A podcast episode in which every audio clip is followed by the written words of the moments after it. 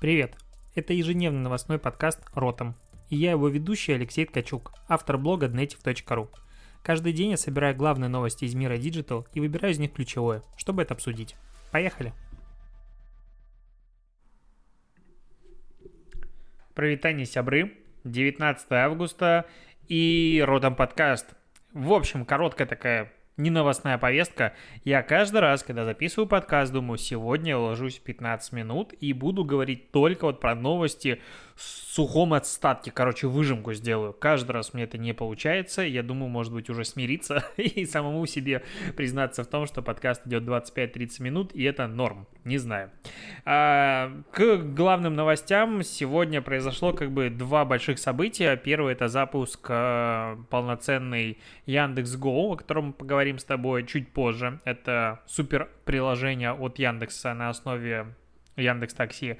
Но мне интересно куда больше другое событие, которое произошло вот буквально, когда я готовился к подкасту. А, директор по продукту Инстаграм, которого зовут Джулиан Гутман, анонсировал у себя, ну вот сейчас я обновлю, примерно 50 минут назад, э, что он очень рад, у себя в Твиттере анонсировал, что он очень рад, что они запускают рекомендуемые посты в ленте. Короче, Инстаграм – кардинально меняет новостную ленту. И, на мой взгляд, это очень серьезное событие, которое просто переворачивает то, каким образом работает Инстаграм. По сути, это, ну, Третья Инстаграм-революция, начало этой революции. Сейчас объясню, что имею в виду. Первая Инстаграм-революция была при переходе из э, хронологической ленты в э, алгоритмическую ленту. Это реально событие, которое меняет все, как работает социальная сеть, потому что до этого ты управляешь э, тем, что ты видишь дальше, эта э, задача постепенно переходит на алгоритм, и чем больше алгоритм учится, тем э, ну, больше, по сути, он управляет твоей лентой. И сейчас лента в Инстаграм, ну, по сути, а, это алгоритм решает, что ты будешь видеть, что нет. Конечно, самые там гиковые могут э, настраивать уведомления публикации, делать приоритизацию и все остальное, но в большинстве случаев, по 99,9% всех пользователей Инстаграм отдают, по сути, это на откуп э, самому э, Инстаграму. Следующая революция, это, конечно же, был сторис формат. В принципе, ничего так кардинально сильно не меняло то, как мы работаем с Инстаграм, как сторис. Это действительно было просто нечто, и чего об этом говорить? ты дам, сам наверняка залипаешь в сторис. И вот сейчас происходит, возможно, ну я так думаю, что начинается третья революция, когда от э, алгоритма на основе подписок мы постепенно перейдем к алгоритму, э, похожему на то, что происходит в ТикТок. Потому что если бы сейчас Инстаграм просто совместил раздел Discovery и основную новостную ленту, ну, был бы бунт, и люди бы не поняли, скорее всего, потому что а, при переходе из хронологической ленты к алгоритмической было много а, скандалов, и всем не нравилось. Потом привыкли и поняли, что в этом благо. И такой переход к контенту на основе вот в большей степени рекомендаций, он тоже будет принят не сразу. Поэтому, на мой взгляд, опять же, это догадка, но я думаю, что так и будет происходить. А, Инстаграм сейчас а, впихивает раздел рекомендуемого контента после, а, скажем так, дочитываемости а, тобой обычных постов. Я вот сегодня пытался долистать до момента, когда же Инстаграм скажет, все, ты просмотрел все свои новые посты, не долистал, потому что я как-то на ленту забил, а в большей степени живу как-то в сторис. И, в принципе, я не могу сказать, что потребляю сильно контент в Инстаграм. А, но у других пользователей мне очень много народа уже э, отписалось в личку, что вот они начали долистывать до момента, где заканчиваются актуальные публикации новые, и переходят в раздел, где Инстаграм сам предлагает тебе посты на основе твоих интересов. Причем он делает это более узко относительно э, того, как это работает в разделе Discovery, потому что в разделе Discovery, как ты знаешь, ну прям рекомендации, на мой взгляд, так себе. То есть у меня рекомендации, они вроде бы какие-то интересные, но, может, мне интересны такие тупые. Ну, то есть у меня там реально песики и мини-куперы. И какие-то очень странные ролики с какими-то ну, я не знаю, какие-то пацанские видео, какая-то очень хрень в каждом из вторых написано «научу выводить видео в топ». Возможно, они реально это умеют делать. А, вот, и Здесь рекомендация будет работать более узкими э, интересами, то есть рекомендация в разделе Discovery, она работает по принципу, вот как э, сам э, пишет э, Джулиан, что, допустим, если ты интересуешься космосом, то э, алгоритм тебе будет показывать посты по, допустим, науке и различным техническим э, наукам. Здесь же в основной ленте будет по-другому. Будет по принципу, ты интересуешься готовкой, вот тебе посты еще от людей, классные посты от людей, которые тоже пишут про готовку. Соответственно, если если алгоритм будет работать так, как заявлено, а это мы увидим примерно там через неделю, через две, я думаю, то хороший контент, э, экспертный, профессиональный, в принципе, классный контент э, тематический, он будет получать дополнительные, достаточно адекватные охваты в новостной ленте который будет приводить тебе, возможно, новые реакции, возможно, охваты, точнее, охваты и реакции точно будут приводить, но и, возможно, дополнительную целевую аудиторию, что будет очень круто, на мой взгляд. Соответственно, это такой первый этап. Следующий этап – постепенное совмещение рекомендуемого контента и контента, на который ты подписан, и потом у нас получится такой гибрид. Вряд ли Инстаграм полностью откажется от того, что ты смотришь контент, на который ты подписан, потому что это немножечко другая философия, но то, что лента будет комбинированная и постепенно э, там подойдет к формату, что пост, который ты подписан, пост, который тебе рекомендуется, так и будет.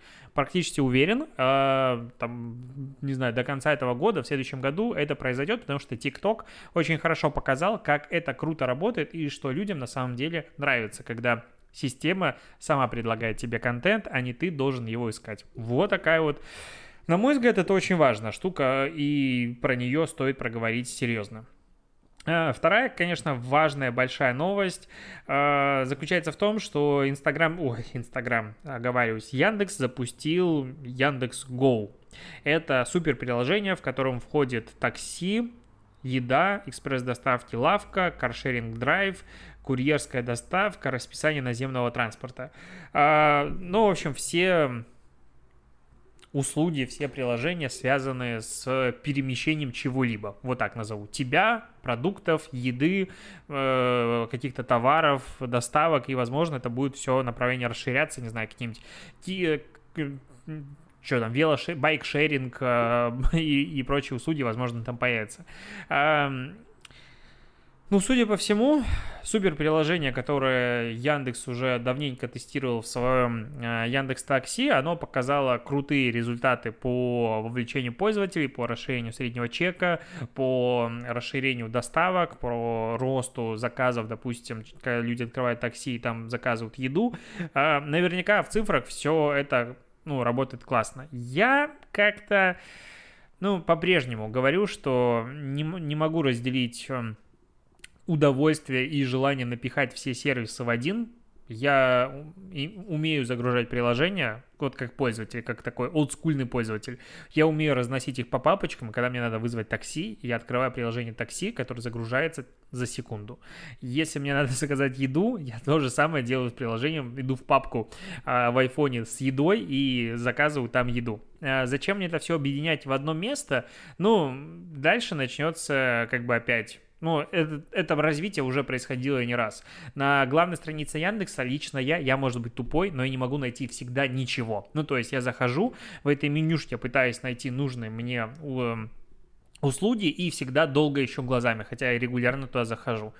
Какая-то магия. Очень хочу, чтобы вот для конкретной задачи было конкретное приложение. Это нормально, в принципе. Вот моя позиция на этот счет. Вернемся к новостям про э, социально значимые сайты. Давненько про эту инициативу не было новостей, у меня горело с нее еще в начале этого года, и я считаю, что то, что в список итоговый вошло 391 сайт, среди которых ВКонтакте, Озон, Одноклассники и все остальное, немножечко странно. И вот сейчас Минкомсвязи разработал все-таки проект поправок в закон, в котором появились наконец-то критерии определения социально значимых сайтов. А, первый критерий, что сайты должны находиться в доменной зоне РУ, РФ, СУ и дети, удивительным образом. А, дальше сайт должен быть включен в реестр организаторов распространения информации Роскомнадзора, окей. Он должен принадлежать российскому юрлицу, доля иностранного капитала не должна превышать 20%. Ну окей. Не менее 50% российской аудитории должны иметь доступ к сайту в России. Вот этого пункта я вообще не понял. Потому что если сайт есть в интернете, то все имеют к нему доступ. Что это значит, не совсем непонятно. И на сайте не должно быть, или имеется в виду, что минимум половина пользователей России должно туда заходить вот в данный момент, и тогда его можно признать социально значимым. То есть это с точки зрения а, МАУ такое ограничение, но вряд ли это слишком жесткое ограничение, 50% аудитории это очень много. А на сайте не должно быть аудио или видеороликов, а также рекламы, за исключением социальной. И вот это вот важный пункт, а, который, по сути, ограничивает очень большое количество ресурсов и делает э, создание такой версии, ну, экономически не совсем рентабельной. То есть зачем условному ВКонтакте делать версию ВК, без рекламы, без медиа-контента. Возможно, там останутся только картинки и то. Я бы каким-то образом, явно это будет на следующем этапе ограничено, а, чтобы размер в странице был определенного размера, без э, э, параллельной загрузки и всего остального. Наверняка так и будет. Но зачем ВК делать версию сайта без рекламы и, пользовать, и получать туда бесплатный доступ? Пользователи туда уйдут. Как их переманивать в основную ленту, не, непонятно. И также на сайте должна должны публиковаться материалы преимущественно российской тематики, основной язык, русский или государственные языки регионов. И владелец не может размещать информацию о платных услугах, давать ссылки на них. Исключение государственной муниципали... муниципальной услуги. Ну, становится чуть понятнее. И тогда Озон, Яндекс Такси и все остальные сервисы сюда не входят, которые изначально входили в список социально значимых. И это клево. Интересно посмотреть на новый список социально значимых сайтов, потому что, как я уже повторял, инициатива прикольная. То есть государство само подтверждает, что онлайн-сервисы государства являются неотъемлемой частью любого гражданина, и если у тебя деньги нет, ты можешь и должен иметь возможность ими воспользоваться. Запись к врачу, запись в МФЦ, в котором я сегодня провел два незабываемых часа, и завтра туда пойду опять, и, короче, это прекрасно. это лучшее место на Земле, чтобы встретить там утро. А, вот. Это первое место в Санкт-Петербурге за последние вечность, за всегда. Мне нигде не требовали надеть перчатки так жестко, как здесь. А, вот это странно, конечно, было. Вот, и тогда инициатива, конечно, возможно, станет намного лучше. К новостям дурдома. Представители российских издательств, а именно Азапи, это Ассоциация по защите авторских прав в интернете, которая представляет интересы Эксмо, Аст, Азбука Аттикус, Альпина Digital и других российских издательств. Попросила Еврокомиссара по вопросам конкуренции э, привлечь, ну, ее и зовут Маргарет Вестагер, привлечь к ответственности Google за, за я ж запинаюсь, за злоупотребление доминирующим положением на рынке. А, а Запи жалуются, что Google не удаляет по их запросу. Вот как ты думаешь, что не удаляет Google по запросу? Ссылки на пиратские сайты? Нет, удаляет. Он не удаляет Одноклассники, Mail.ru, Telegram, YouTube, Wattpad и другие крупные приложения, которые допускают, в кавычках, массовые нарушения авторских прав. А давай просто заблокируем интернет, потому что в интернете допускается массовое нарушение авторских прав. Я считаю, что есть очень простой инструмент. Ты находишь единицу контента, который нарушает твои авторские права, жалуешься, либо ее удаляют, либо подаешь в суд. Все очень просто. И дальше разбирается, создаются прецеденты, и люди перестают распространять, допустим, а, авторские, ну, точнее, документы, защищенные авторским правом. Я против пиратства. Ну, регулярно об этом говорю, и как сам владелец большого количества а, контента, созданного мной. Не люблю, когда его воруют, у меня от этого очень сильно горит. У меня вот курс, который уже а, доступен на всех сливах Рунета, которые существуют. Ну как доступен? Складчины пока есть, собирают деньги, но их ждет потом сюрприз э, с невозможностью слить этот курс. Там очень хорошо позаботьтесь о безопасности. По крайней мере, я на это надеюсь. А, я даже, кстати, иногда пишу людям, которых нахожу на складчинах по поиску в телеграм-канале, говорю, ребят, вот вы меня читаете давно, ну, судя по тому времени, когда вы на меня подписались, а, подскажите, пожалуйста, почему вы решили пойти на складчину и украсть мой курс? А, ну, это нормально, люди извиняются, уходят со складчины, кто-то там игнорирует, но в целом это такое странное, то есть люди не привыкли к тому, что, а, ну, точнее, когда ты чего-то крадешь в интернете, как будто это ты не крадешь ничего. А, а когда ты крадешь что у кого-то человека напрямую, и он тебя это спрашивает, люди смущаются, понимают, что это все-таки воровство. Так вот, есть у нас прекрасные сервисы, которые позволяют читать книги платно, и все это сильно удобно и так далее. Но вот здесь вот есть много мата, которую произношу в голове и не транслирую в подкаст. Но Азапи жалуются, что Google не удаляет Одноклассники, Mail.ru, Telegram и YouTube. Ну, это какая-то уже адская дичь. Ну, то есть у чуваков вообще крыша уехала. Ну, то есть чердак протек, от земли не оторвались, они где-то сидят, курят, походу, траву на бабки, которые собираются с налога на все эти болванки-носители, которые все мы и так платим, потому что на них может быть интеллектуальная собственность, это вообще адская дичь. И как? Ну, типа, ну, Google явно определенно посылает их не просто так. И они, кстати, жалуются, что по просьбе Google, э, ой, по их просьбе Google забра- заблокировал за последние два года 60 небольших мобильных приложений. Но крупные сервисы не блокируют. Так, возможно, в мобильных приложениях основная их идея была в том, что они распространяют пиратский контент. А в нормальных сервисах как бы нет. И условный Telegram это не сервис создан для распространения такого контента.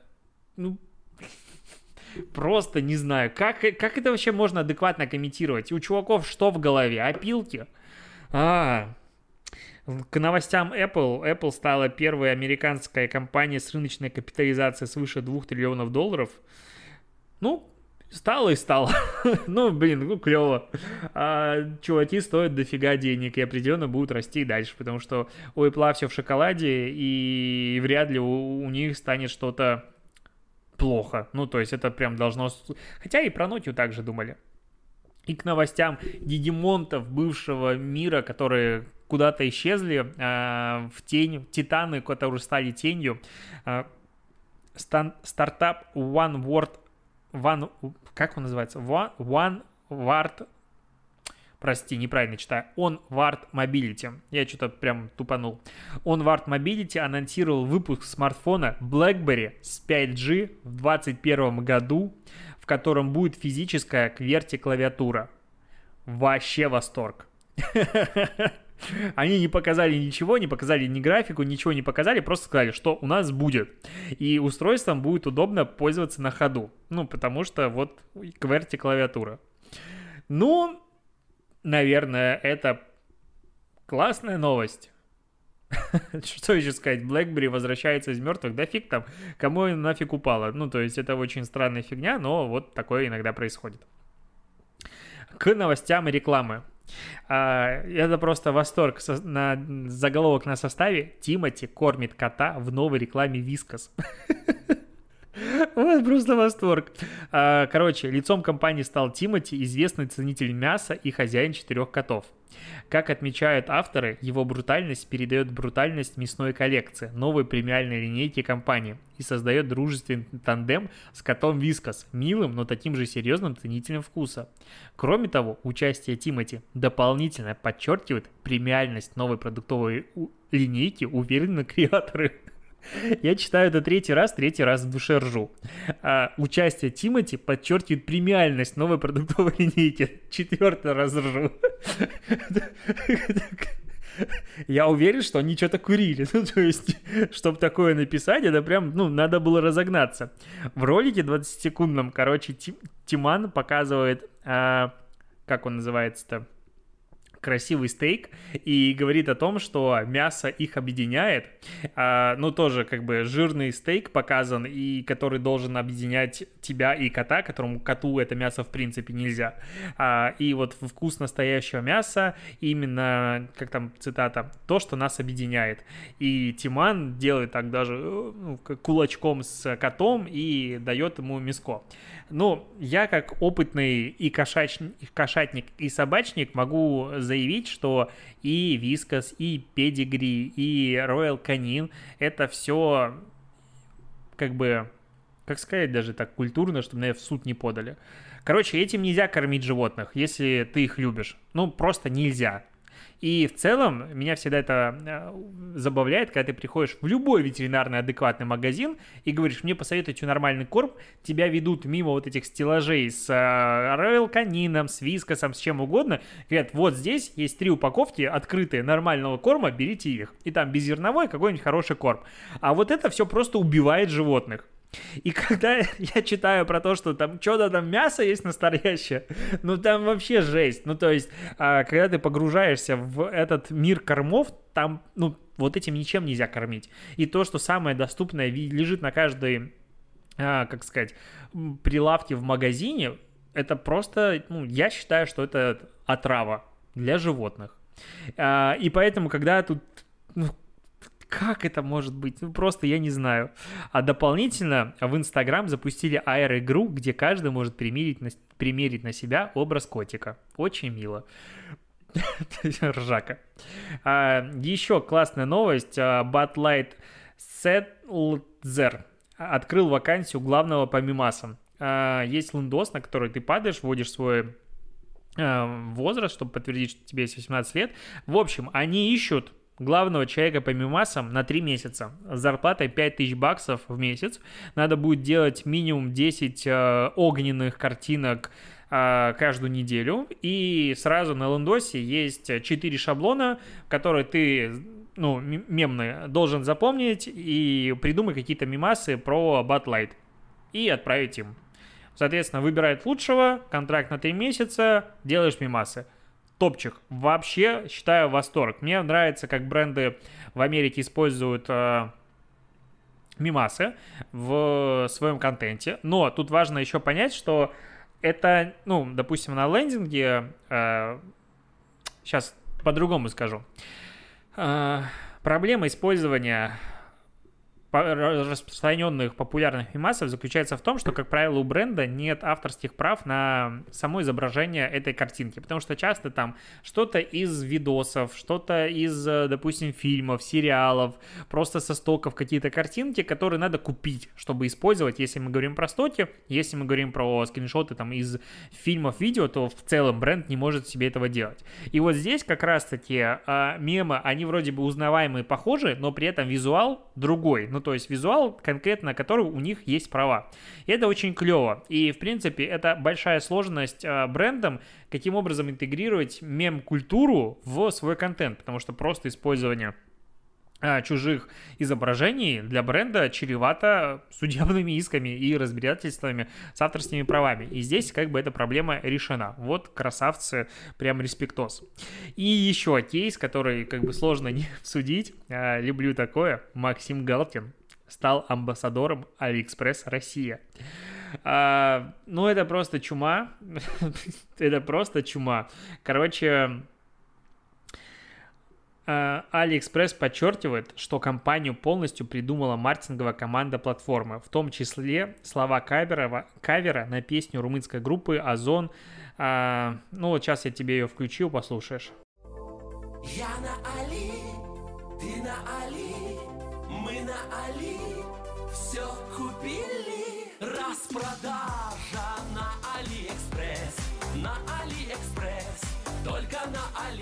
Я прям вернулся в какой год? Какой это был год? 2007? 6? 5? Актуальная песня. Ну, возможно, Алиэкспресс таким образом делает репозиционирование и хочет, ну, или просто работает с целевой аудиторией, которая вот эта музыка до сих пор вот прям да это жесть. ну, то есть этот ролик просто жесть. Типа его там а, говорят о том, что на вот этот от момента написания креатива и выбора амбассадора до сдачи ролика на каналы прошло чуть больше трех недель. Ну, это видно, конкретно это видно. Типа, причем большая часть работы была проделана на удаленке. Ну, во-первых, это прям очень сильно похоже на ролики Беру. А, что там еще есть? По-моему, Беру делали такие ролики. Кроме того, ну, это очень странная песня, это очень странный креатив. Ну ладно, я не целевая аудитория, скажем так, я не являюсь поклонником Максима Галкина, поэтому определенно этот креатив не в меня, но... Ну, не знаю. Это что делать, когда Лапенко занят, да? Приглашать Галкина. Просто ужас, не знаю, как это, как это может быть на этом мире существовать. А, к новостям Беларуси. телеграм-канал Пул Первого, ну, это пресс-служба Лукашенко или БТ, короче, провластная пропагандистская такая платформа, выпустила свой стикер-пак. Из 20 стикеров состоит, и когда я в него смотрю, у меня просто вопрос к тому, ну, кто это рисовал, то есть, э, ну, я, мы, батька, потом, что там есть... Э, ну, белорусский флаг бело-красно-белый, он э, его заменили в 96-м году или 5 году, ну как заменили, Лукашенко провел референдум с тональностью о том, что под этим флагом э, коллаборационисты в, во время оккупации Беларуси ходили, типа убивали людей, поэтому это флаг как бы нацистов. И вот сейчас об этом опять вспоминают, говорят о том, что этот флаг нацистов и все остальное, а, что лю- людям заплатили денег, что лучше бы ты в танки дома поиграл, что ОМОН это средство от массовой глупости и позор предателям. Короче, там такая жесть, ты просто на это смотришь, а с тем учетом, что это нарисовано как бы, ну, плюс-минус даже вроде бы и относительно стилево, ну, а есть ощущение, что человек душу продал просто, когда это делал. Ну, потому что я не верю, что человек, который мог нарисовать такие стикеры, он, ну, не понимает, что происходит в стране. Но самый угар в том, что в одном из стикеров, предпоследнем, они флаг неправильно нарисовали Беларуси. Ну, то есть э, белорусский флаг текущий, э, который актуальный на данный момент, древка идет, потом идет орнамент сверху вниз и, э, ну, как-то ну и дальше красный и зеленый цвета. А здесь древко с другой стороны, соответственно, он в другую сторону развернут. Но все мог, все согласовали и пропустили. Кстати, это регулярно бывает, когда неправильно вешают флаг ребята с той стороны. Просто смотрю на это и диву, диву даюсь. Что еще рассказать? Еще надо рассказать, э, да, цифра 2, цифра дня. 42% россиян заявили, что недовольны своим руководством и хотели бы иметь возможность отправить в отставку начальство. Ну, как бы всегда, руководством все недовольны. Что здесь сказать? Хочешь отправить в, в отставку, смени работу. Нет, ну, конечно, там есть много факторов, но в целом статистика грустная. И последняя новость про TikTok, который запустил самую масштабную кампанию на фоне блокировки, ну, не то что слухов, а планируемой блокировки соцсети. А, компания называется как называется? Короче, TikTok всех любит. Вот так называется. Ну, вообще, хэштег, это начинается на TikTok. It starts on TikTok. Вот такой хэштег. А, ролик по классике состоит из там нескольких десятков TikTok роликов, в котором говорят о том, что TikTok любит каждого, а то, что Дональд Трамп его не любит, ну, как бы, неважно. Ты можешь относиться как угодно к приложению, а оно тебя любит я вот каждый раз, когда смотрю на эти одинаковые, абсолютно один в один собранные вертикальные ролики, креативы, которые даже делало какое-то агентство, ну, хрен знает. У меня, во-первых, в голове почему-то всегда Instagram Stories, потому что, ну, они задали это как бы направление в контенте. Но, во-вторых, ну, что-то можно, наверное, интереснее придумать, чем просто взять ролики ТикТока, сложить их в, в, ну, в большой ролик и сказать, это все есть на ТикТоке, ТикТок любит каждого. И мы, diversity и все остальное. Sustainability. Сложные слова. Его будут запускать на телевидении, будет там три версии.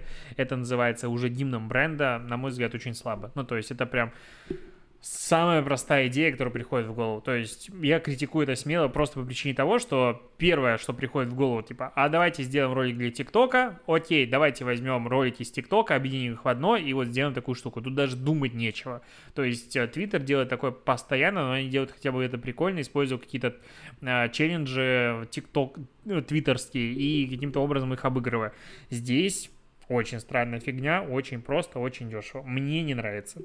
На этом все. Пойду искать тикток дня. И до побольшения. Спасибо, что слушаешь подкаст. Не знаю, хотел сказать, надо делать комплимент дня, но это делает Усачев, и нельзя копировать фишки. У меня тикток дня. Поэтому все, покеда.